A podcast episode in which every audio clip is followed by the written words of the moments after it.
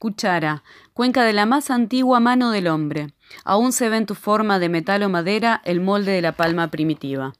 en donde el agua trasladó frescura y la sangre salvaje palpitación de fuego y cacería.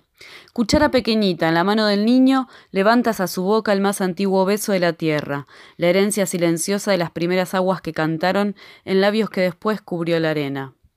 El hombre agregó al hueco desprendido de su mano un brazo imaginario de madera y salió la cuchara por el mundo cada vez más perfecta, acostumbrada a pasar desde el plato a unos labios clavelinos o a volar desde la pobre sopa a la olvidada boca del hambriento.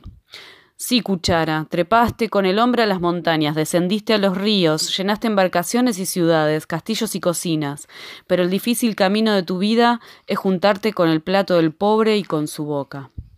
Por eso el tiempo de la nueva vida que luchando y cantando proponemos será el advenimiento de soperas, una panoplia pura de cucharas, y en un mundo sin hambre, iluminando todos los rincones, todos los platos puestos en la mesa, felices flores, un vapor oceánico de sopa y un total movimiento de cucharas.